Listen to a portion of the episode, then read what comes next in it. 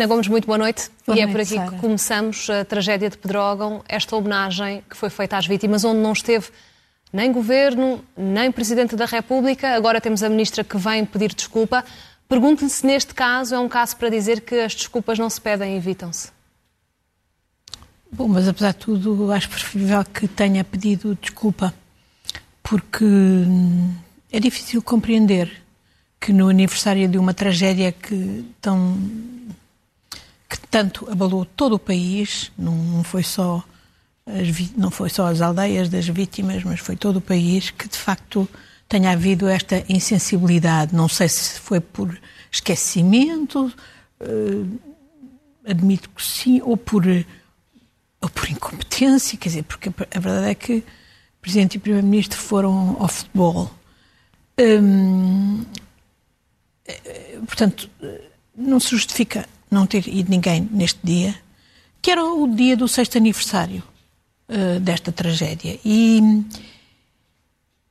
e sim, portanto, bem podem compensar de alguma maneira com uma cerimónia eh, adequada e com a- o tweet que o Primeiro-Ministro, entretanto, publicou. O Presidente também diz que vai incógnito, não sei o que é que é, se lá verem um senhor de bigodes, óculos espelhados e, e barba, é capaz de ser o Presidente. Ahm, mas há, há outras questões que são também muito importantes para aquelas comunidades. E, por exemplo, a mim alarma-me que eh, os populares que temos visto nos últimos dias a falar na televisão digam que os caminhos estão na mesma. A limpeza das florestas fez-se, mas não foi mantida e, portanto, estão na mesma. Uh, há as questões relacionadas com o fundo Revita, que não importa que, que seja garantida a transparência, não sei como, a questão é que eles fossem aplicados.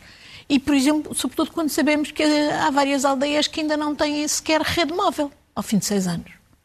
Portanto, este é um caso que realmente mereceria tratamento com outra sensibilidade.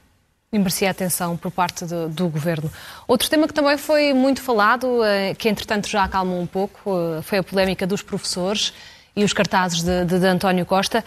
O Presidente da República desvalorizou e pergunto-lhe se atuou da melhor forma.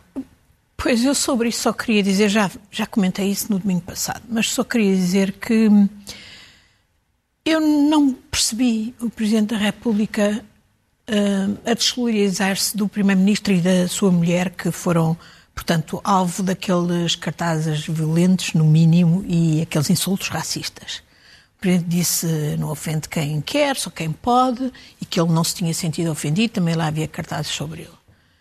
Mas a questão é, é que justamente o Presidente, pelos vistos, quer e pode, mas não devia. Porque isto é muito perigoso. É mesmo muito antipedagógico solidarizar-se quando está em causa um ataque racista. E o racismo, o racismo é crime e mata. Ainda hoje temos um incidente de uns indivíduos que se. uma série de indivíduos que, que se infiltraram nas redes da PSP para questionar o facto da PSP ter feito um anúncio a apelar a, candidaturas de pessoas com, com uma fotografia de um, de um afro-português. Eh, a PSP diz, que- já disse que ia identificar eh, os, os racistas e acho bem, porque é crime e mata. E que o Presidente se tenha desolidarizado, do meu ponto de vista, fica-lhe mal, não devia, é feio. Adiante. Adiante, vamos eh, falar também pela semana que ficou marcada pela tragédia no Mediterrâneo, com o naufrágio de migrantes, com a morte de mulheres, de, de crianças. Eh, perante uma falta de uma política séria da União Europeia para lidar com este drama, provavelmente esta não terá sido a última tragédia que vamos enfrentar neste tipo. Infelizmente, eh, concordo consigo, Sara.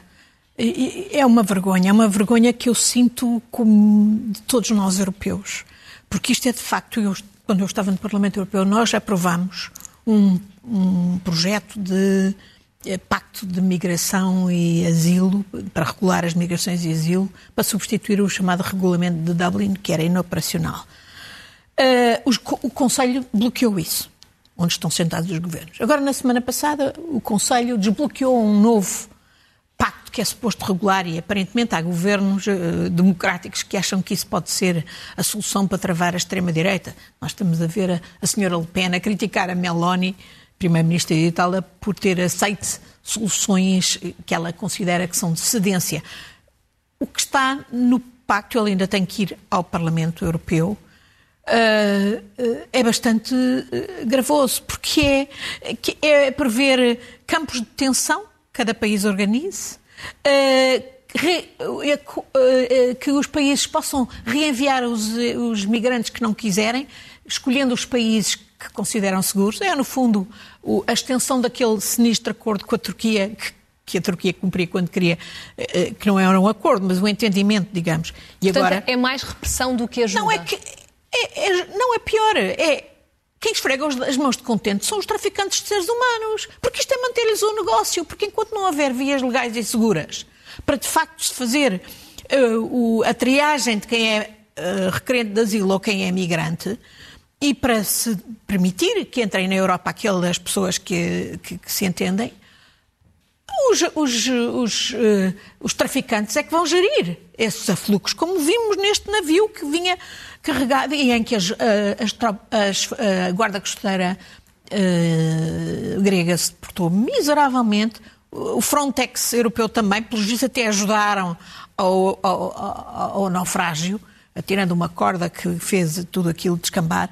Não, isto é de facto uma, uma, uma vergonha e, e eu penso que, infelizmente, uh, a Sara tem razão, isto não vai ser o fim dos naufrágios, vamos ver cada vez mais. Porque damos aos traficantes a gestão dos fluxos que existem, por todas as razões que conhecemos. As pessoas a fugirem da, da fome, da guerra, da, da, da, das alterações climáticas, etc. E é um assunto que parece que, por mais que, que se fale sobre, sobre, ele, que toda a gente a subia para o lado. Isso, é? E sobretudo, quer dizer, não me venham, aqueles que se dizem católicos e cristãos, não me venham dizer que que, que, que têm esses valores que são valores não só das suas religiões, mas são valores europeus e humanos, da humanidade básicos, da decência básica. Eh, eu vi o Papa e não podia, ainda hoje, apelar e não podia deixar, se não concordar com ele e com o apelo dele.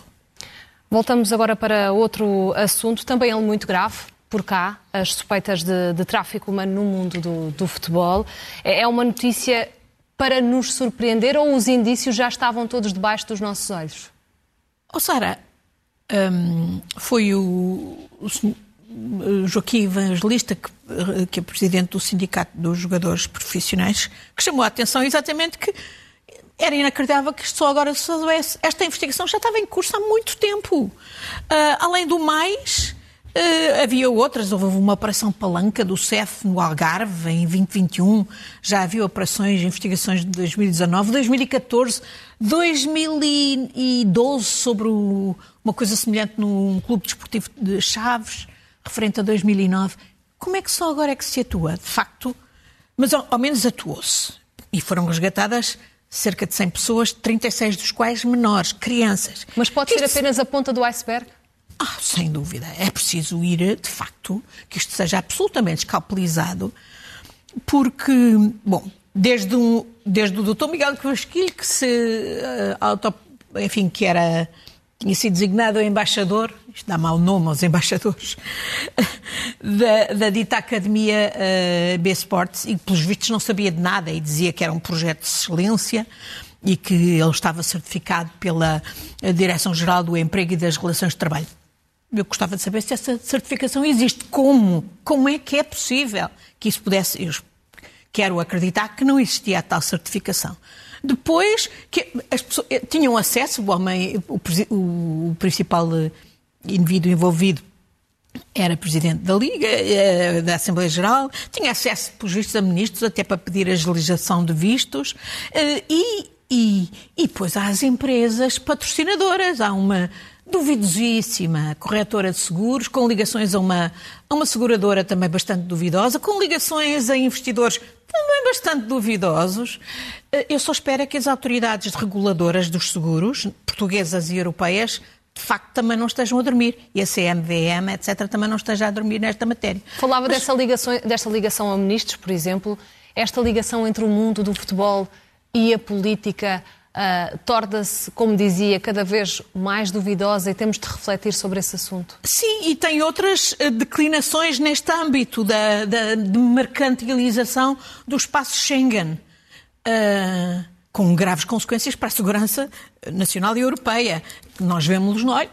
Hoje soube-se mais nove vistos gold, alguns para familiares de russos que estão na lista das sanções. Já nem falamos de Abramovich, não é? A lei dos sefarditas na perversão que implica de, do que era um objetivo uh, louvável, de haver a nacionalidade aos, uh, aos que foram uh, expulsos pela Inquisição. quer dizer, isto tudo sim decorre de haver uma tremenda cumplicidade, no mínimo, de vários uh, atores políticos na manutenção destes esquemas. É a única explicação para que isto se mantenha. E, e sim, ali, vários destes esquemas estão ligados ao futebol. E que haja políticos, todos os quadrantes, com ligações aos negócios estranhos do futebol, uh, que perpassam por todos os clubes, Quer dizer, eu acho que uh, todos nos lembramos do Primeiro-Ministro, o atual Ministro das Finanças, na Comissão de Honra de um notório uh, indivíduo que devia estar a contas com a Justiça, está hoje a contas com a Justiça, Luís Filipe Vieira, mas há muitos outros com ligações a clubes, a todo tipo de clubes. Eu sei que não é popular eu falar, eu que não me interessa nada por futebol, mas falar dos negócios, que, dos, da criminalidade organizada, como o tráfico de menores, como todo o tipo de tráficos que se organizam, inclusivamente os jogos, as questões das apostas desportivas, como esquema para o branqueamento de capitais. E que isto se passe é intolerável. E, quer dizer, olha, ainda agora vemos, quer dizer, não é possível desvalorizar esta questão de, por exemplo, o Primeiro-Ministro, segundo disse o Presidente da República, foi a Budapeste, fez parar o Falcon para ir dar um abraço ao Mourinho. Ora, eu acho que se calhar o Primeiro-Ministro tem muito boas justificações para parar com o Falcon em Budapeste ia a caminho de uma cimeira europeia na Moldova, se calhar ia para consultas sobre isso, ou sobre outros temas europeus, por muito que a mim, pessoalmente, como socialista, me custe muito ver o primeiro-ministro do meu país e, e secretário-geral do meu partido ali de braço dado com um, um, um, um um cavalo de Troia de Putin e um, e um, e um indivíduo da extrema-direita Mas o que é, que é mais grave? Uh, o uso do Falcon, estar ao lado de Orbán ou a campanha para o cargo europeu? Justamente, quer dizer, foi o... Isto, esta foi uma... Não é o mais grave o uso do Falcon. Embora a questão possa ter que ser esclarecida, porque, de facto, para que tipo de objetivos é que servia a, a paragem em, em Budapeste. Mas pode haver explicações para isso. Uh, como digo, se tiver a ver, por exemplo, com a cimeira eh, na Moldova ou com outros assuntos europeus. Se é para ir ao futebol, obviamente que não tem. Mas a mim, de facto, há uma coisa que me preocupa mais. É que ele, isso foi omitido da agenda oficial do Primeiro-Ministro. E porquê que foi omitido? Isso é que me preocupa muito. Seja qual for o, o, o objetivo. Porquê que isso foi omitido da agenda? Porque ainda por cima, sabemos, através do Presidente da República, que o revelou, que isso que a ida, a paragem em Budapeste foi premeditada, foi preparada. O, o Primeiro-Ministro disse ao Presidente da República que ia lá dar um abraço ao Mourinho. Essa revelação de Marcelo Rebelo de Sousa foi inocente? Não, nada do que Marcelo Rebelo de Sousa diz hoje em dia em relação ao Primeiro-Ministro, mesmo parecendo que o, que o que o desculpabiliza, como parece que é uh, a referência a que o Falcão não tem importância nenhuma, é evidente que não é inocente. Nada hoje é inocente, dado o estado das relações entre eles. Mas uh, isto, para mim, uh, de facto, tem que ser esclarecido porque, uh, porque, quer dizer, essa displicência de. Não, não, pode, não pode estar na base daquilo que pode ser um. Que muitos podem interpretar como indecência e, portanto, o Primeiro-Ministro tem que explicar. Tem que, sem dúvida, explicar. E, e é indutor, de facto, desta atitude complacente, para dizer no, no mínimo, e conivente com este domínio do, do futebol que faz que tudo o que diga respeito ao futebol não seja escrutinado, mesmo quando o, encobre criminalidade uh, organizada e, portanto, da pesada. Mas nesta visita de António Costa fala-se já dessa possível campanha para cargo europeu. Uh, o Primeiro-Ministro está com a cabeça no sítio para governar o país ou já está com a cabeça noutros voos? Sara, eu devo ter sido das pessoas que, mais, que há mais de um ano que venho avisando, aliás, desde que o Primeiro-Ministro e o Presidente da República convocaram as eleições de 22, portanto ainda em 21, que avisei que uh, havia a forte possibilidade do Primeiro-Ministro estar a pensar candidatar-se a um cargo europeu. Que é perfeitamente normal, ele tem todas as qualificações, ele é neste momento o mais antigo Primeiro-Ministro que se senta no Conselho Europeu, ele é uh, talentoso a negociar, ele, ele é desejado por Scholz, por Macron, uh, e no jogo europeu, em que neste momento há até grandes grandes divergências. O próprio PPE não se sabe ainda se vai apoiar a senhora van der Leyen, se vai apoiar a senhora Metzola, que esteve agora aqui, e se vai fazer um negócio com a extrema-direita para, para, para, para, o seu, para o seu candidato. Mas, portanto, nesse concerto eu percebo perfeitamente, e tenho-o dito, que o Primeiro-Ministro entre nesse, nesse quadro. E, e bem, agora, a questão é que o Primeiro-Ministro não assumiu até agora eh, que é candidato a nada. Nem vai assumir, até o dia em que assumir. É sempre assim. Não há dúvida nenhuma sobre isso. Mas é, é, exatamente por isso que o próprio Presidente da República, naquela advertência que fez no discurso da posse deste governo, também balizava já o tempo um, ehm, e voltou a fazê-lo mais tarde, etc. Portanto, eu acho que tudo indica que sim, é bem possível que possa haver eleições em 2024, porque se Costa assumir um lugar europeu, uh, terá que haver eleições. A mim não me espanta, estou farta de o dizer. Ouvi muitos jornalistas que disseram nem pensar e comentadores, nem pensar, mas tudo indica agora, agora é o contrário. Todos veem que esta ida, até admitem como possível que esta ida uh, a Orbán tenha exatamente esse objetivo de sondar e preparar uh, essa campanha. Uh, eu acho é que, de facto, até que o Primeiro-Ministro assuma, ele tem a que governar que é o que não tem estado a fazer neste último ano, desde que ganhou a maioria absoluta. Tem que governar para resolver. Olha, o problema dos professores, que é um problema gravíssimo, não é só dos salários dos professores e do reconhecimento dos direitos dos professores, é de facto garantia da escola pública, é garantia que há mais professores, porque ninguém quer ir para professor nestas condições de, de desclassificação, digamos, do, da, da, desqualificação da classe. A saúde, a justiça. A, a, saúde, a justiça. A justiça, temos problemas tremendos.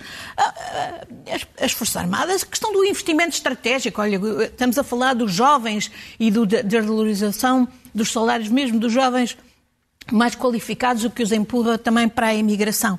É uma questão que depende do investimento estratégico, investimento público estratégico que o Governo podia estar a fazer. E outras questões, a, PSP, as Forças Armadas e de Segurança.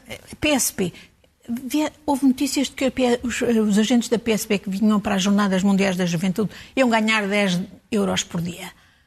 Não, não é possível, com certeza. Então vamos gastar milhões naquelas realizações e, e, ficam 10 euros por dia para os agentes que vão ser mobilizados de todo o país. Portanto, estas questões essenciais de governação em que o Primeiro-Ministro, enquanto for Primeiro-Ministro, tem que governar. E tem-se esquecido dessas questões, até pelos casos, pelos casinhos, e nomeadamente toda a confusão em torno da TAP. Terminou a comissão de inquérito, longas, longas, longas horas. Uh, foi comparada a uma novela tantas vezes e eu pergunto-lhe se isto fosse uma série teria que ter uma segunda temporada para explicar aqui algumas pontas soltas, soltas ou o assunto ficou arrumado? Era uma série com vários episódios de muito má qualidade. Mas eu acho que não foi inútil. desde logo, olha, até em relação à questão anterior que me pôs, acho que permitiu que o PS respirasse de alívio, porque se o Primeiro-Ministro se for embora, não fica órfão. Já vamos falar sobre isso. Tem um possível líder que é Pedro Nuno Santos, que sem dúvida saiu vencedor, digamos, de todo este processo, na medida em que, por um lado, imediatamente assumiu uh, os erros e tirou consequências deles, o que é raro em Portugal, uh, demitindo-se. Mas depois, porque veio à, à, à Comissão de Inquérito explicar uh, o, seu, o seu ponto de vista e a sua perspectiva, e os portugueses puderam ver, de facto, uma pessoa que sabia do que é que estava a falar, que prestou esclarecimento, que teve a humildade de assumir erros, mas que não perdeu, antes pelo contrário, pareceu ganhar maturidade na base da, da, das convicções que tem. Para si é o futuro do Partido Socialista? Também é. Ah, ah não, Pedro Nuno Santos, Pedro é, com Santos. certeza. Não tenho dúvidas nenhumas sobre isso.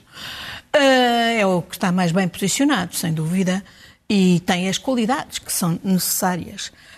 eu penso que, apesar de tudo, a Comissão de Inquérito apurou algumas coisas, esclareceu algumas questões, e eu penso que aí o Pedro Nuno Santos e o Secretário de Estado puseram, permitiram justamente enfocar nos bons resultados da TAP sobre gestão pública, mostrando que a gestão privada, que muitos dizem que é salvadora, de facto não tinha salvo TAP, pelo contrário.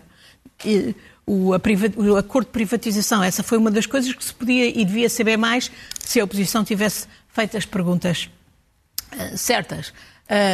o acordo de privatização que daria uh, feita em 2015, que faria com que já em 2025 Portugal pudesse já não ter sequer a TAP e que a TAP até pudesse mudar de sede para outro país. Isso foi, ficou, ficou clarificado. Meu, meu ponto de vista, o que não ficou clarificado foi as questões relacionadas com os chamados fundos Airbus, embora o deputado Bruno Dias do PC tenha várias vezes uh, chamado a atenção para isso. Uh, uh, sobretudo, o que é que efetivamente se passou na, com a chamada troca dos aviões, que permitiu a Nilman financiar a aquisição de TAP, na base do acordo, portanto, da privatização, e sobretudo o que é que sabia o governo a seguir quando fez a. a, a recuperou parcialmente o controle da empresa, mas efetivamente não, não recuperou e, pelos vistos, sabia também do que é que se tinha passado e do que se estava a passar, por exemplo, com o ordenado, uh, com a, a avença absurda que se pagava a Fernando Pinto, mais do que quando ele era CEO. Uh, uh, ficámos a saber, por exemplo, que tinha saído também com uma indenização milionária, o que é inacreditável, e o governo eh, já de António Costa, pelos vistos, sabia disso através, ou devia saber, não sabemos se o Primeiro-Ministro sabia, mas devia saber, designadamente através do conselheiro que pôs na TAP, do seu amigo que pôs na TAP, Diogo Lacerda Machado. Portanto, há, há umas questões, possivelmente só as vamos saber, uh, na base de, da investigação que a PGR é suposta fazer uh, face à auditoria que os ministros Pedro Nuno Santos e Fernando Medina mandaram para a PGR. Eu só espero que a PGR não atue aqui como atuou, por exemplo, no apagão fiscal, ou nos submarinos, ou nos taleiros de Viana de Castelo, que é não fazendo investigação, deixando aboborar e depois arquivar. Para arrumarmos este assunto, consequências políticas haverá ou António Costa não, não vai fazer nada disso? Bom, veremos. Isso acho que tem tudo a ver com o timing do próprio Primeiro-Ministro em relação a possíveis voos Mudanças. para a Europa. Uh, se ele pensar que, que se vai afastar mais cedo, se calhar não tem interesse nenhum em fazer mudança nenhuma. Se ele quiser ainda mudar e de facto começar a governar no tempo que entender ficar, uh, então quanto mais cedo ele deveria fazer essas mudanças e, e, e não esperar sequer pelo Conselho de Estado que o Presidente já já, já convocou, mas não sei exatamente, ele já mandou recados nos diversos sentidos e, portanto, tudo o que nós possamos dizer não é assim muito relevante, até pode ter o efeito contrário, digamos, eh, no Primeiro-Ministro. Eh, aqui também, quem não, claramente também não capitalizou nada foi o PSD. Isso viu-se nas sondagens desta, que foram publicadas este fim de semana, e eu devo dizer que ver a avaliação, do, a aprovação pública, a avaliação pública dos portugueses sobre os líderes dar Montenegro abaixo de Catarina Martins é obra. Vamos às eh, notas uh, finais. Tantas vezes alertou aqui para o assunto da EFASEC, agora vendida. Valeu a pena o esforço do Estado? Nós ainda não sabemos muito. Uh, não temos detalhes. Só sabemos que é um fundo alemão, daqueles equity funds, que, que, normalmente compram empresas para as remodelar e depois revender. Só sabemos isso. Uh, temos de saber muito mais. O, o, o, Ministro pediu tempo para, para a negociação que ainda vai decorrer. Uh, esperemos que sim e, sobretudo, esperemos que se tenha aprendido a lição, porque o Estado teve que comprar a EFASEC para não deixar cair, depois do tremendo erro que o Estado deixou fazer, que foi deixar Isabel dos Santos, com base num consórcio de bancos portugueses e dinheiro retirado de Angola, comprar a EFASEC. O consórcio de bancos de portugueses devia dar uma brutal talhada por ter alinhado nesse negócio. Porque obviamente era um negócio condenado e condenável. Ela, ela é própria banqueira, nessa altura, inacreditavelmente, e, uh, e, e, portanto, havia um manifesto conflito de interesses dos bancos, uh, de vários bancos em que ela era banqueira, era banqueira no BPI, além do, do Eurobic, e também no BCP, e, portanto, terem-lhe emprestado dinheiro é inacreditável. Uh, só espero aqui, uh, gostava de falar também, portanto, quanto à EFASEC, espero que corra o melhor possível e que o Ministro, a seu tempo, dê todos os esclarecimentos que hoje ainda não temos. Gostava de falar também do Eurobic. É que há muito tempo que as autoridades europeias, o BCE, pressiona o, o, o Banco de Portugal para vender o Eurobic. Mas isso está empatado. E eu, Até agora nada. Nada. E eu acho que isso tem a ver com o facto de o Banco de Portugal está a permitir ao sócio e cúmplice de Isabel dos Santos, chamado Fernando Teldes, fazer uma jogatana. E se calhar conseguir um dinheiro pelo banco, pela sua participação no banco, para ele e para ela, iludindo de resto os arrestos judiciais que foram determinados pelas autoridades judiciais portuguesas e angolanas. Eh, eu só espero que o Banco de Portugal não continue a encanar a perna a essa rã e não feche os olhos a qualquer esquema que permita a Isabel dos Santos, lá no Dubai ou em qualquer offshore onde ela esteja, ainda vir a beneficiar à conta do Eurobic. E é com esse alerta que fechamos o comentário desta semana. Ana Gomes, eh, muito obrigada e até uma próxima. Obrigada.